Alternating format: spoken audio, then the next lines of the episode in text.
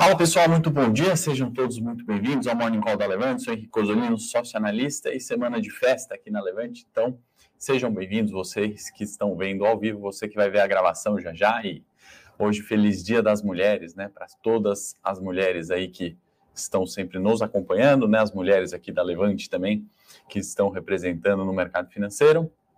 Hoje a pauta é muito importante, né? O título do Morning Call a gente tem é, muito para falar sobre Petrobras e petróleo, né? Isso certamente influencia no humor do mercado, do Ibovespa, no cenário local.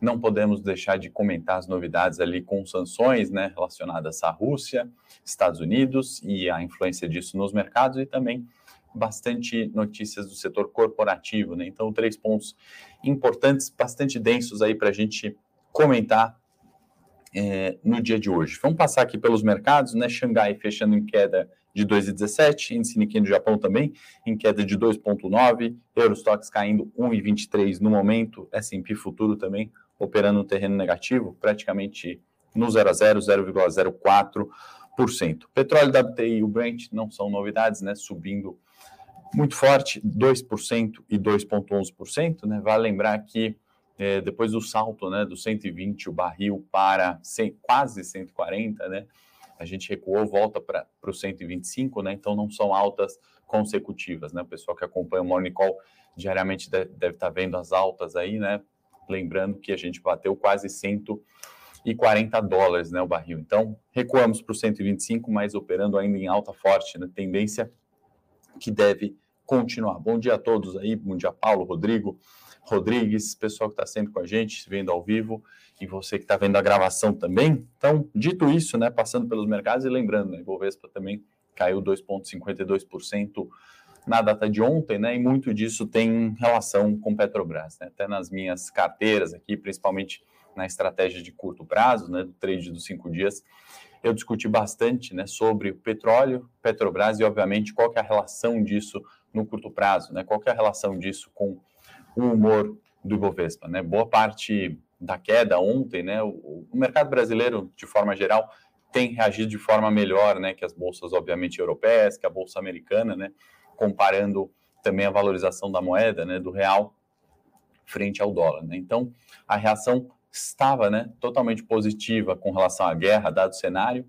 E ontem, né? Em virtude daquelas discussões que a gente comentou, né? As pautas de Petrobras, né, pautas de subsídio né, ao petróleo que voltaram, é, perdão, subsídio à gasolina, né, que voltaram aí à tona com a ideia do governo né, federal é, conter o aumento do preço da do combustível, né, o aumento do preço do petróleo em decorrência da guerra e subsidiar a gasolina. Né. E aí, meu ponto aqui, né, eu vou dar uma opinião é, de fato é, isenta ali de de viés político, né, mas a opinião ali como analista, né, o mercado obviamente detesta, né, todas essas interferências em preço, né, qualquer que seja ele, e no preço do combustível não é diferente, né, essa disputa, né, essa discussão histórica, né, na Petrobras, preços de gasolina, se segue ou não a paridade internacional, não é novidade, né, não é novidade desse governo, e aí na questão é, atual, né, com guerra alta de petróleo,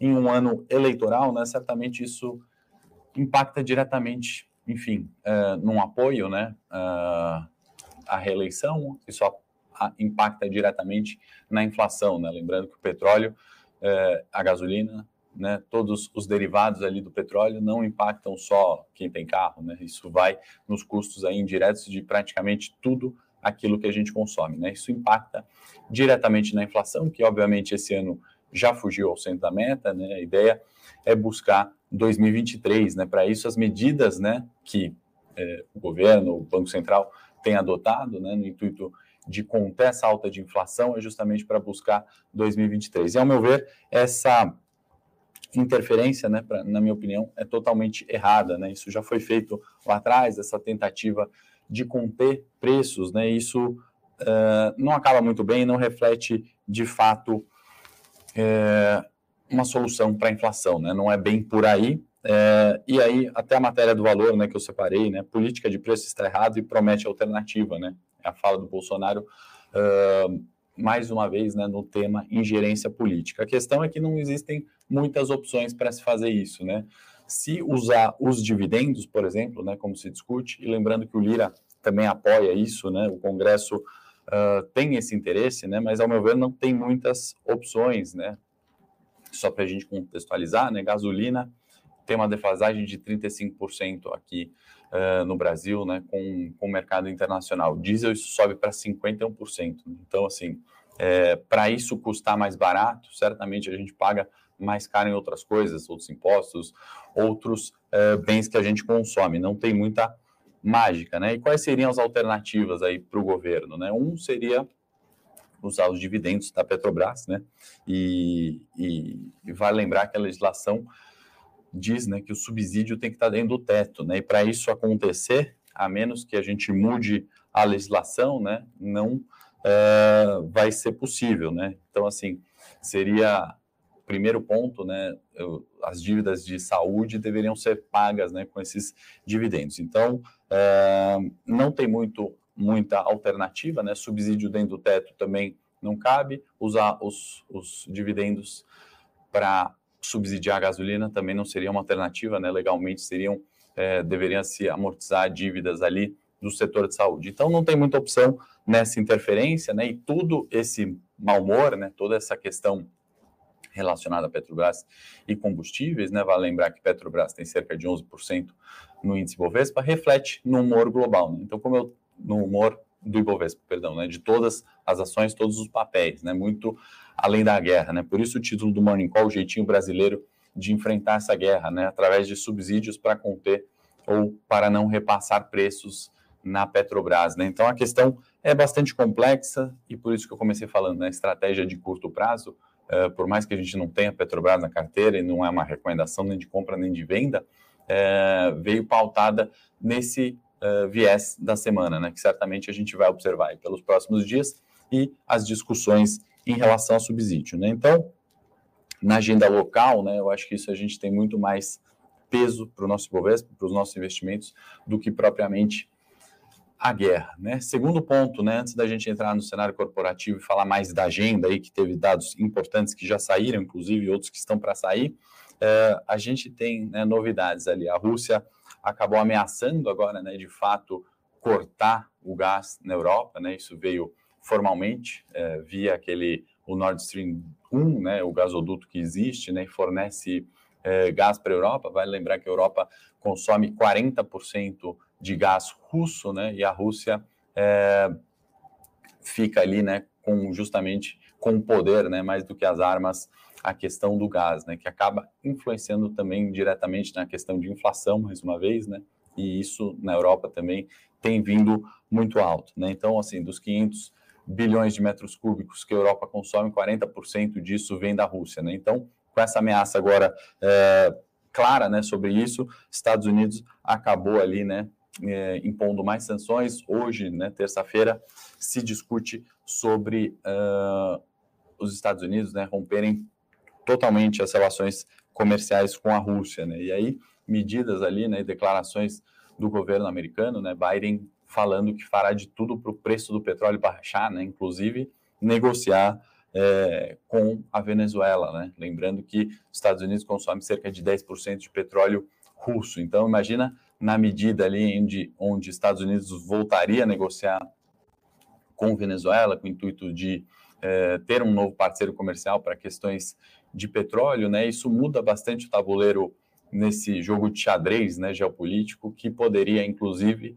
fazer com que os Estados Unidos voltasse, né, a uma tentativa, uma tratativa de um acordo nuclear com o Irã, tornando assim, quem sabe, um novo parceiro comercial. Estou né? supondo aqui alguns, uh, alguns fatos que poderiam decorrer né, dessa, desse rompimento comercial dos Estados Unidos e Rússia. Né? Então, são mudanças importantes nesse tabuleiro geopolítico, né? tem totalmente relação com a Petrobras e, ao meu ver, né, esses são os temas aí que a gente vai discutir muito né, nesse mês é, que acaba de começar, né, e certamente nessa semana não tenho dúvida que serão os temas principais. Né? Por isso, de novo, minha estratégia no curto prazo veio baseada nisso e uh, os investidores aí que estão acompanhando, né, e acompanham diariamente a gente aqui, acho que são os principais temas ali para a gente trazer para as nossas ações do Ibovespa. Né? E só complementando né, a questão que eu estava falando do Brasil, o jeitinho brasileiro, me esqueci de comentar, tudo isso, né, se vem subsídio, se não vem,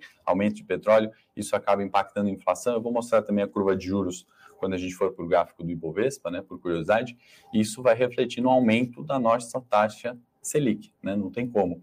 Inflação subir e a Selic não subir mais. Então, aquela discussão do Copom, que a gente volta a aquecer, né? A gente vai falar bastante no Morning Call, é, já já vai ter reunião do Banco Central para falar sobre taxa de juros, vai aumentar, né? Eu vou mostrar a curva de juros DI, por exemplo, precificando, né, uh, o aumento desses juros. Não tem muito o que fazer, né? Isso é um impacto também direto para a gente, que, como eu já comentei antes, né, não necessariamente é negativo esse aumento de taxa de juros, né? Vocês devem estar cansados de me ver falar inclusive uns pontos é, dessa migração de capital estrangeiro para a Bolsa Brasileira, justamente do Brasil é, ter uma taxa de juros né, na renda fixa acima da neutra, ou seja, né, é, remunerar mais do que a inflação do país com um risco menor. Outro país que era assim, ou melhor, é assim, é a Rússia até então, né, porém com a questão de guerra, né, dentre os BRICS, o Brasil se torna mais atrativo, né. Bom, na agenda que eu separei, né, já teve é, o que a gente falou, né, nessa terça vão votar os Estados Unidos nessa né, questão de romper totalmente né, com a Rússia, relações comerciais, IGP-DI, né, índice de inflação aqui saiu às 8 horas, 15,35 no ano, né, aumento de aluguel, aumento de outros fatores aí, um índice de inflação importante, copo mexer nesse quesito, nesse índice é que a inflação, né, o IGPDI veio abaixo da mediana dos mercados, né? Então, apesar de apresentar uma alta, talvez um arrefecimento ali, pelo menos neste curto prazo, né, no mês contra mês. Uh, que mais? PIB na zona do euro, né, do quarto trimestre saiu, foi confirmado o crescimento de 0,3%, né, comparando quarto trimestre de 21 versus terceiro trimestre de 21 também, tá? Temos aí dados de produção de veículos para sair aqui no mercado doméstico ainda da Infavea. É, vamos aqui antes do corporativo rapidamente para o índice Bovespa, pedir para a produção me ajudar, põe na tela aí produção, índice Bovespa, que ontem, né, caiu 2,50%, esse último candle preto aqui, bastante negativo, né, voltando ali a nossa marca dos 111,600, né, 111,500 mil pontos, né, média móvel de 200, servindo como um suporte imediato, né, abaixo dele temos ainda os 110 mil pontos, né, suporte também relevante, isso ainda não interfere essa tendência de alta, né, como a gente já tem desenhado aqui, inclusive, né, temos monitorado essa movimentação do índice Bovespa, né, então correção no 111, né, tem dois pontos previstos, né? Ou o mau humor de Petrobras, guerra volta a acelerar e a gente vem, obviamente, para buscar os 110 mil pontos, né? Essa correção continua um pouco mais, né? Como a gente viu outros dias de guerra, de tensões mais acaloradas, né? E a gente observa se a manutenção do 110 vai existir ou de fato, né? Os 111.500 pontos serve como ponto de suporte relevante, né? E aí um arrefecimento talvez de subsídios, de questões relacionadas à guerra, possibilitem né, uma retomada no primeiro ponto, 113 e 500, né, resistência imediata, agora antes do 115. A gente falou sobre esse Kendo Doji, né, que indicava essa é, relação né, de, de realizações de lucro, a gente pode considerar nesse caso, né, que indicava né, na quinta-feira uma correção maior, quem sabe, para até o segundo nível de suporte, 110 mil pontos. Então, nada alterado ali em termos de tendência, né, pela análise técnica no Ibovespa. Apenas por curiosidade, né, eu falei de juros futuro, mudando agora para o DI janeiro 25, né, vencimento em janeiro, você vê a aceleração né, nos últimos três dias, né, altas significativas, a gente saiu do 11,54, partindo para o 12,25, né, isso é a precificação dos juros lá para janeiro 25, estamos caminhando né, para essa máxima aqui dos 12 e 80, né, do curto prazo, lembrando, 12 e 80 foi naquele anúncio do ano passado, né, quando o Guedes definiu, né, o rompimento ali do teto de gastos no Brasil, né? Então a situação é quase semelhante, né? Se vem subsídio fora do teto, né, sobe juros, né, não necessariamente, como eu já falei, vai ser negativo para os mercados, tá bom? Pode voltar para mim, produção. Vamos concluir falando aqui antes da gente é, ir para a festa da Levante, né? Hoje tem o Rafael Bevilacqua, tem a Nanda Guardian para a gente comentar sobre carreira no mercado financeiro. Então, é, contar um pouco da história do Rafael, da Nanda, vou participar também, contar um pouco.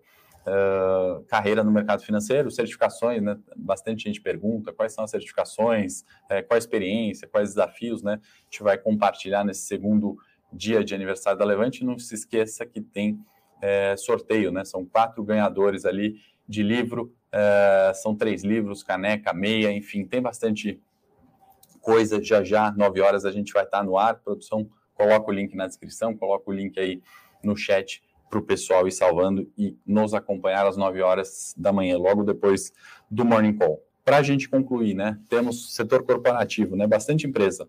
Açaí aprovando a emissão de debêntures, 250 milhões, acredito que marginalmente positivo ali no curto prazo, né, açaí atacarejo, repasse de preços, cenário de inflação é difícil, acho que a aprovação aí das debêntures, né, em 250 milhões facilita um pouco o fluxo de caixa no curto prazo, né, Uh, que mais? Dados da Caixa, né, que cresceu uh, 22% prêmio seguro, uh, 17% reservas de previdência. Então, dado positivo para a Caixa, né, devem uh, as ações ali reagir relativamente melhor do que o Ibovespa na data de hoje, na minha opinião. Saraiva, né, quem acompanha, não é tão acompanhada, né, liquidez menor, uh, após meses ali de tratativas, né, com relação à sua recuperação de judicial, conseguiram, né, com aprovação de 73% ali, uh, a votação né, do plano de reestruturação, né, do plano de recuperação judicial, então relativamente positivo, as ações aí que não são tão acompanhadas, liquidez menor,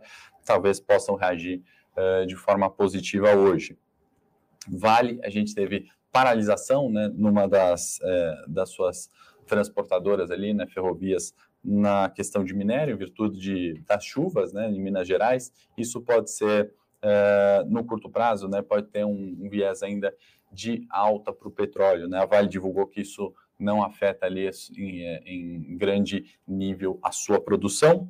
No setor de energia, também setor elétrico, né, com novidades, é, e aí nesse momento né, de alta inflação, né, setor elétrico sempre bastante procurado como sendo um hedge natural de inflação, né, mais fácil repasse de preços também, né? Setor elétrico com o CPFL anunciando a OPA, né, da CETP, é, CET, é, ela vai é, ser na B3, né, dia 6 de abril, né, esse leilão, uh, marginalmente acho que positivo ali, né, as companhias têm feito, né, aquisições, compras, é, têm se preparado aí para uh, essa questão energética tem sido tão importante no curto prazo. E a Ômega também, né, no setor elétrico, acabou adquirindo uh, o parque eólico né, em Açuruá, na Bahia, por 262 milhões. Né? Então, aquisições ali, crescimentos, uh, potenciais crescimentos de receita para ambas companhias, tá bom, pessoal? Acho que no Morning Tech, no Morning de hoje aqui da Levante era o que a gente tinha para falar, né? Pontos importantes. Então, recapitulando, guerra, as novidades de sanções, né, e novas mudanças ali no tabuleiro, né, xadrez é, do mundo, né, talvez Estados Unidos se aproximando da Venezuela, negociações com relação ao petróleo. Aqui no cenário local, né, petróleo e Petrobras é, na pauta do governo né, para subsídios, então um grande tema importante para a nossa inflação relacionado à taxa de juros e, obviamente, no humor do Ibovespa como um todo, dado que Petrobras tem 11% do índice, né, caiu cerca de 7% ontem, né, uma correção dessa alta forte no curto prazo, e o cenário corporativo e agenda também, né, resumindo e concluindo o Morning Call de hoje. Espero que você tenha gostado, não esquece de dar o curtir, isso é importante para a gente, se inscreve no canal da Levante, é, compartilha para um amigo ou para alguém que precisa né, conhecer um pouquinho mais do que está influenciando a renda variável no curto, médio e longo prazo. Espero vocês daqui a 10 minutos no link aí da descrição, no link que está no chat, né, para a gente bater um papo com o Rafael Bevilacqua, com a Nanda Guardian. Para quem não conhece, obviamente, acho difícil, né, mas o Rafael, nosso CEO, o Nanda Guardian, nosso analista de cripto, né, vou falar de carreira, experiências aí do mercado financeiro, vou estar tá participando também dessa live com eles. Obrigado pela presença, não esquece de curtir e até daqui a pouco.